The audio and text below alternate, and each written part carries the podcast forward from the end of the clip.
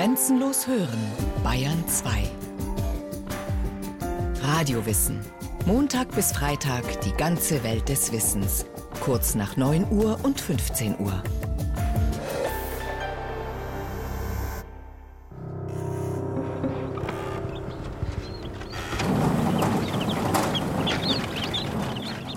war zunächst ein verändertes Verständnis da. Also hat sich der Mensch plötzlich als über den Tieren stehend betrachtet oder hat sich das erst im Laufe dieser Domestikation ebenso entwickelt, dass sich der Mensch dann quasi als der Herr über die Tiere fühlen konnte.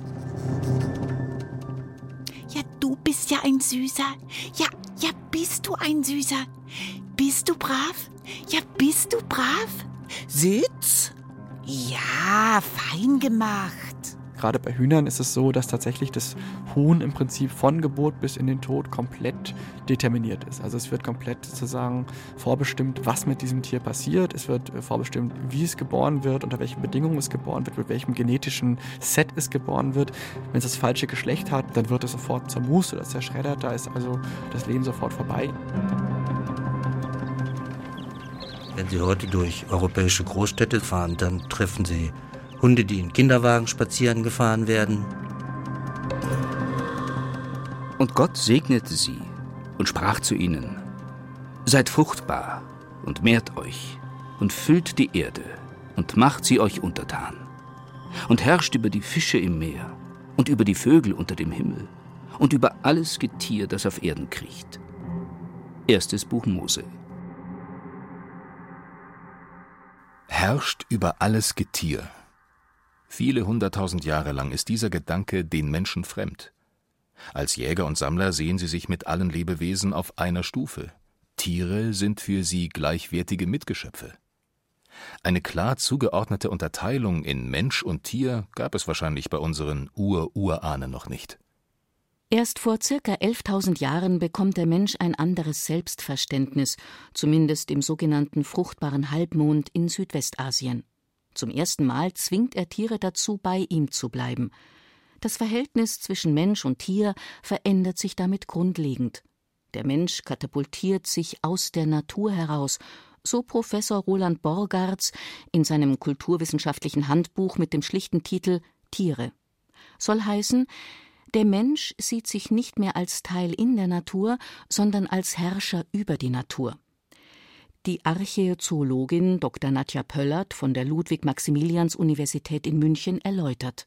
Wenn ich aber ein Tier aus einem wilden freien Leben nehme und zu mir zwinge und es zwinge, das zu tun und das zu essen, was ich ihm vorsetze, dann fühle ich mich ja als Herr über dieses Tier. Und da muss bei den Menschen damals auch in der Vorstellung im Kopf sich was verändert haben, dass die sich plötzlich in der Lage fühlten, sich als Herren über die Tiere zu sehen.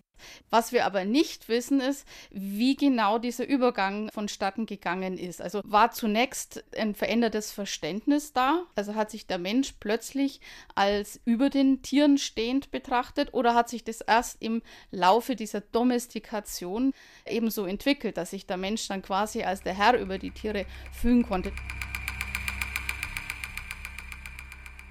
Warum genau die Menschen vor 11.000 Jahren begannen, sich Tiere zu halten, ist noch nicht geklärt. War es zunächst aus Prestigegründen, nach dem Motto Seht her, ich kann ein Tier bei mir halten? Oder sollten die Tiere als Nahrung im Winter dienen, dann, wenn die Gazellenherden im fruchtbaren Halbmond abgewandert waren?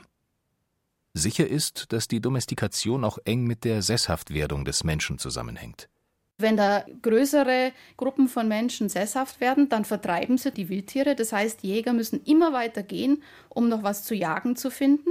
Und dann denken wir, hat der Mensch irgendwann angefangen, die Tiere zu sich zu holen, weil die einfach immer weiter weg waren. Nicht alle Tiere lassen sich zum Haustier machen. Drei Voraussetzungen sind ausschlaggebend. Das Tier darf nicht zu scheu sein, es muss sich vom Menschen ernähren lassen, darf also nicht zu sehr auf eine bestimmte Nahrung spezialisiert sein und es muss sich in Gefangenschaft fortpflanzen können. Unsere Vorfahren haben wohl mit verschiedenen Tieren experimentiert.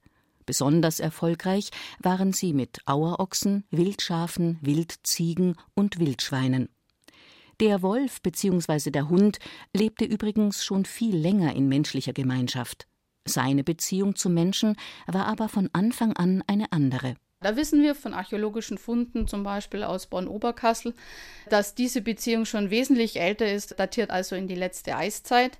Da war vermutlich auch der Hintergrund ein ganz anderer, dass also Wölfe offensichtlich sich am Abfall der Menschen interessierten und dadurch sich eine Beziehung herausgebildet hat und dann der Wolf beim Menschen blieb und zum Hund wurde.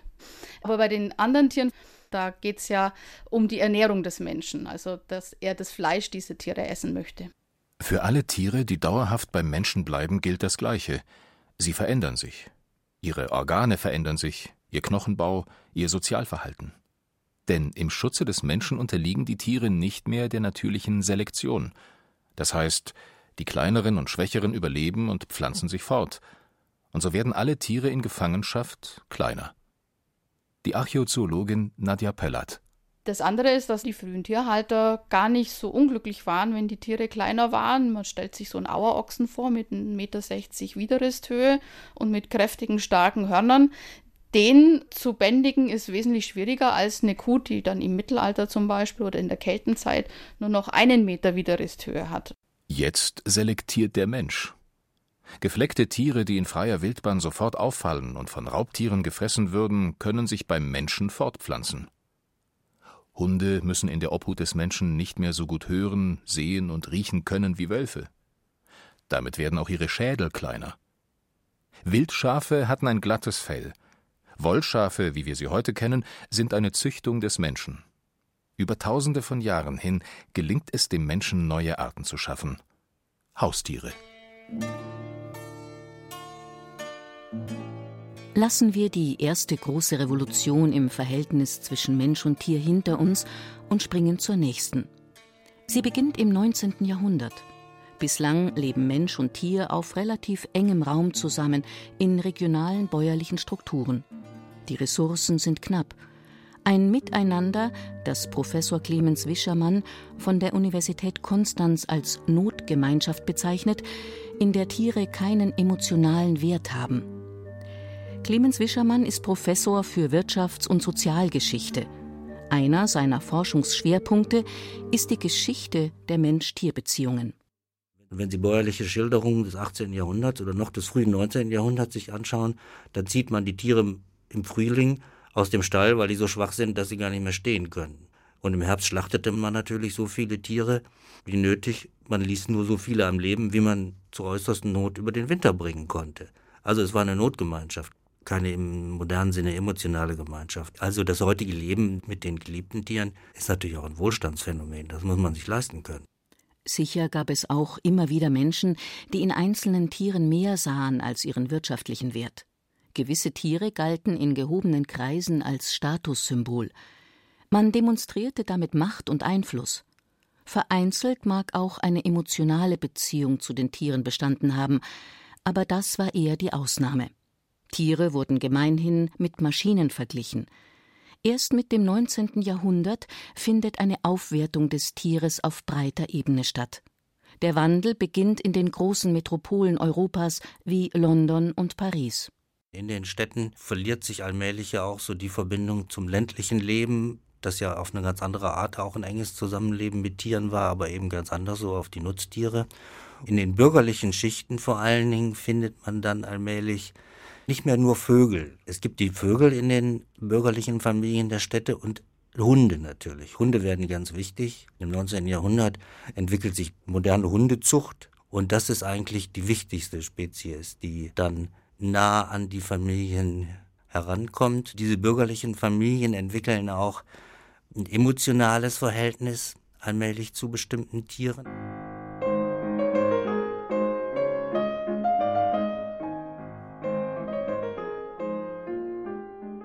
Im 19. Jahrhundert kommen Hunde- und Katzenausstellungen in Mode. Wer etwas auf sich hält, besitzt einen Rassehund oder eine Rassekatze. Schon bald entsteht ein Markt für teure Halsbänder, Kämme und Bürsten, Hundekuchen und Fleischzwieback. Das Halten von Haustieren gilt als modern. Die Tiere sind zunächst vor allem Vorzeigeobjekte, Mittel zum sozialen Aufstieg für das Bürgertum. Erste Tierschutzbewegungen entstehen. Der wichtigste Punkt, um den es eigentlich immer ging, war, ob Tiere leiden können, ob Tiere schmerzempfindlich sind. Das war lange umstritten oder wurde auch lange abgelehnt und die Idee setzt sich auch seit dem 19. Jahrhundert dann doch stärker durch, dass sie leiden können, bleibt aber umstritten. Also die ersten Schutzmaßnahmen etwa, die es gibt, das ist, dass man Tiere in der Öffentlichkeit nicht mehr leiden lassen durfte. Da ging es vor allen Dingen um Pferde und Hunde in den Großstädten und das Bürgertum in den Städten regte sich darüber auf, wie brutal die behandelt wurden. Und daraufhin gibt es dann erste Gesetze, die verbieten, also etwa das Prügeln oder so von Tieren in der Öffentlichkeit.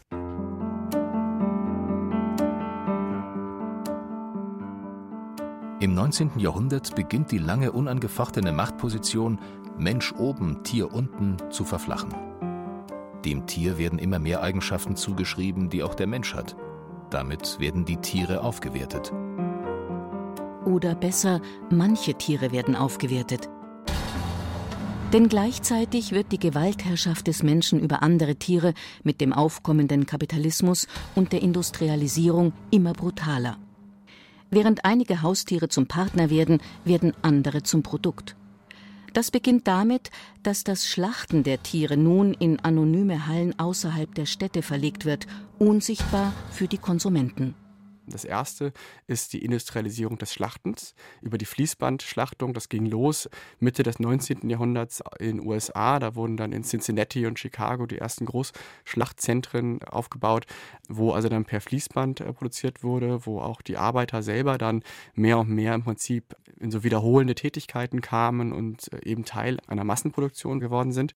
Marcel Sebastian ist wissenschaftlicher Mitarbeiter am Institut für Soziologie der Universität Hamburg und Mitglied der Group for Society and Animal Studies, der ersten soziologischen Forschungsgruppe Deutschlands, die zum Mensch-Tier-Verhältnis arbeitet.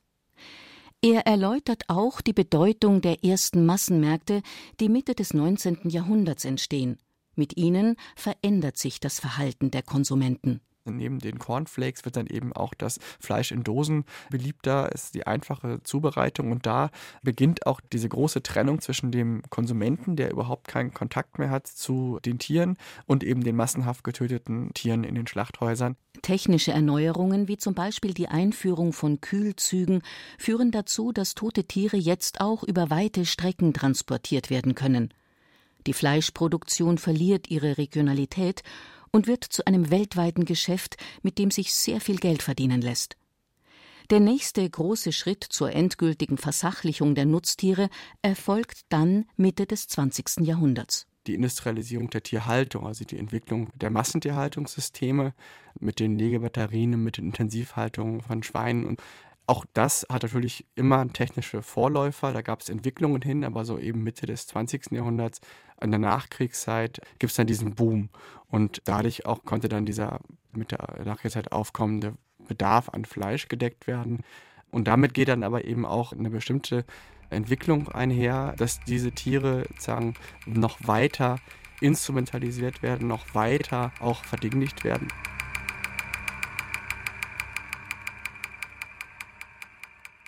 Und wo stehen wir heute? Zurück zu den Tieren, die wir nicht essen wollen. Mit ihnen leben wir in einer innigen Beziehung. Sie sind zu einem schützenswerten Teil unseres Lebens geworden. Clemens Wischermann nennt diese Tiere vollwertige Familienmitglieder. Es ist so gemeint, dass sie tatsächlich so einen Familienstatus bekommen. Das heißt, die leben mit den Menschen eng zusammen, die leben auch in den Wohnungen, die kriegen gutes Essen, die meisten von denen schlafen schön mit dem Bett ihrer Leute. Diese Familienmitglieder kriegen eine fabelhafte Gesundheitsvorsorge. Diese Tiere haben selbstverständlich alle Impfausweise. Und nicht zuletzt, diese Tiere haben Namen. Und wenn Sie heute durch europäische Großstädte fahren, dann treffen Sie Hunde, die in Kinderwagen spazieren gefahren werden. Warum telefonieren oder skypen Menschen mit ihren Hunden? Warum gibt es Hundespas und Entspannungsmassagen für Schildkröten? Warum sind Tierfriedhöfe so gut besetzt und besucht? Die Unterscheidung zwischen Mensch und Tier scheint wieder zu verschwimmen. Sicher erfüllen die tierischen Kameraden weiterhin bestimmte Funktionen für uns. Sie sollen uns unterhalten, fit halten, amüsieren, trösten, entschleunigen. Sie sollen unsere Liebe annehmen und erwidern. Sie sind die Projektion unserer Wünsche und Sehnsüchte. Häufig sind sie Ersatz für etwas anderes. Weit verbreitet ist die These, sie seien Kindersatz. Clemens Wischermann hält davon wenig. Ich glaube eher an etwas, was ich die Kindheitsersatzthese nenne. Das heißt, es gibt viele Menschen, die wollen diesen Tieren ein so schönes Leben machen, wie sie es selber gerne als Kind gehabt hätten. Also sie behandeln die nicht als Kindersatz, sondern als Kindheitsersatz. Nur haben viele Leute einfach keine glückliche Kindheit gehabt, aber es wäre ja schön, man hätte eine gehabt und dann erschafft man sich faktisch ein Lebewesen, um das man sich liebevollst kümmern kann und dem man ein so schönes Leben bereitet, wie man es gerne als Kind gehabt hätte.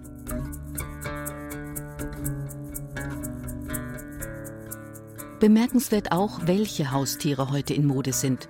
Statt eines Rassehunds hält man sich lieber einen süd- oder osteuropäischen Straßenhund, den man aus dem Tierheim gerettet hat. Mischlinge sind mehr denn je beliebt. Will man den Tieren wieder ein Stück Natürlichkeit zurückgeben? Käfigvögel werden immer weniger nachgefragt, die Gitterstäbe machen ein schlechtes Gewissen. Überhaupt sollen die Tiere, die man sich als Lebensbegleiter aussucht, heute möglichst frei und unabhängig sein. Über sie, so scheint es, möchte der Mensch so wenig wie möglich herrschen. Es gibt so, sagen wir, um die sieben Millionen Hunde in der Bundesrepublik und etwa zwölf Millionen Katzen. Und das Interessante daran ist, dass es eigentlich immer mehr Hunde gab und weniger Katzen. Dieses Zahlenverhältnis hat sich also nach allem, was mir bekannt ist, so in den letzten 20 Jahren umgekehrt. Also, dass es sehr viel mehr Katzen gibt. Hunde stehen einfach für eine hierarchische Gesellschaft mit Abstufungen. Hunde stehen für Treue, Zugehörigkeit und Katzen haben einfach den Ruf, dass sie freiheitsliebend sind und sich nicht sehr disziplinieren lassen. Also wie auch immer das in der Wirklichkeit ist, da stehen diese beiden Tiere, die den vielen Menschen so nah sind, stehen auch für unterschiedliche Wertigkeit, für unterschiedliche gesellschaftliche Werte.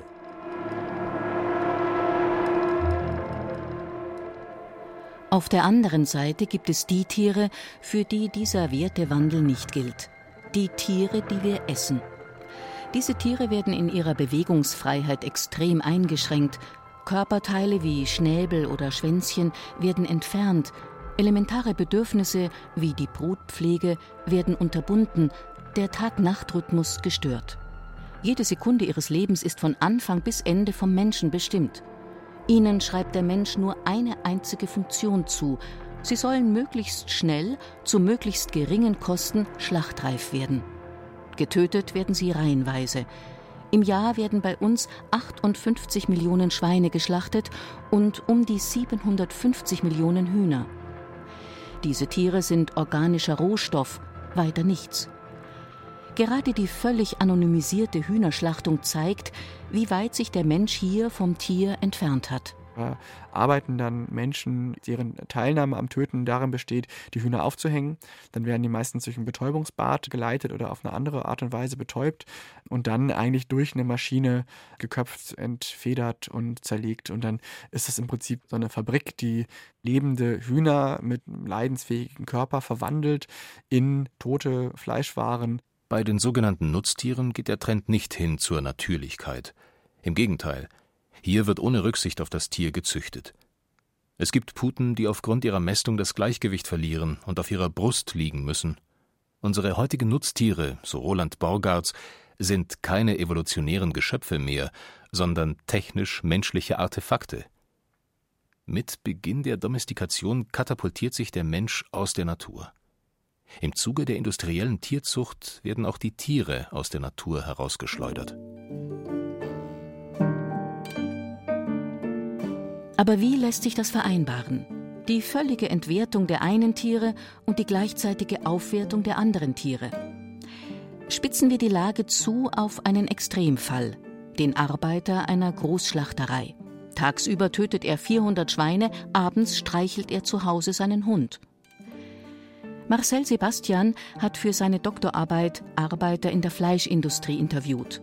Er betont, dass der Schlachthof ein sozialer Raum mit besonderen Regeln ist. Die Gesellschaft hat das Töten hierhin delegiert. Wie rechtfertigen Schlechter ihr Handeln vor sich selbst? Da wird zum Beispiel gesagt, irgendwer muss es ja machen oder wir brauchen Fleisch zur gesunden Ernährung, bis hin zu, was auch ganz wichtig ist, die Orientierung am Tierwohl, was sicherlich in sich auch einen gewissen Widerspruch hat. Aber da geht es eben darum, um das Wie das Tier getötet wird, wo es sehr viel darum geht, um das professionelle, gute Schlachten vom tierschutzwidrig brutalen, schlechten Schlachten zu differenzieren. Und so entwickelt sich also mit der Zeit ein Selbstbild, wo beides vereinbar ist. Also wo der Hund zu Hause, den man liebt, wo der vereinbar ist mit dem Schicksal der anderen Tiere, die im Sinne dann der Schlachter eben nur mal Nutztiere sind, deren Bestimmung dann ist, getötet zu werden. Und wir? Argumentieren wir ähnlich? Oder verdrängen wir das Thema lieber? Oder doch nicht? Lässt es sich überhaupt noch verdrängen? Aus dieser Ambivalenz heraus entsteht durchaus auch ein Konflikt. Das ist ja das, was wir gerade kulturell feststellen, dass wir also ganz massiv damit beschäftigt sind, unsere Beziehung zu Tieren neu auszuhandeln und darüber auch als Gesellschaft in einen Streit geraten, der ja doch mit relativer äh, Vehemenz gerade ausgefochten wird in den Medien, in der Politik, in den sozialen Bewegungen.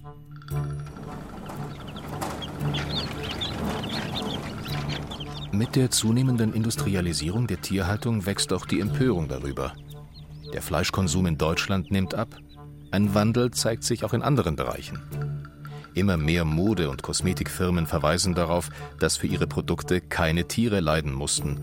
Ein Kriterium, das für den Käufer lange Zeit keine Rolle spielte. Wir sind den Tieren gegenüber sensibler geworden. Eine neue Debatte wird geführt. Zum ersten Mal in der Geschichte der Menschheit diskutieren wir über Grundrechte von Tieren. Steht eine neue Revolution bevor? Wenn Sie in bestimmte Kreise gehen, also an die Uni etwa, ne, unter die Studierenden, ist selbstverständlich, dass die Mensa hier an der Universität täglich vegane Gerichte anbietet. Das ist neu. Das ist vor kurzem noch kaum denkbar gewesen. Also diese ganzen Diskussionen darum, was mit Tieren erlaubt ist, da gibt es zurzeit mit größter Schnelligkeit Debatten darüber. Und das sind in der Regel jüngere Leute, die das machen. Also wenn ich auf diese Tagung gehe, dann sind das Leute, die sind um die 30. Das ist auch eine Generationenfrage und das nimmt zu. Sie hörten Macht euch die Tiere untertan von der Domestikation zur Massenproduktion von Silke Wolfrum. Es sprachen Ruth Geiersberger, Christian Baumann, Rahel Comtes und Peter Weiß. Ton und Technik Helge Schwarz. Regie Sabine Kienhöfer. Eine Sendung von Radio Wissen.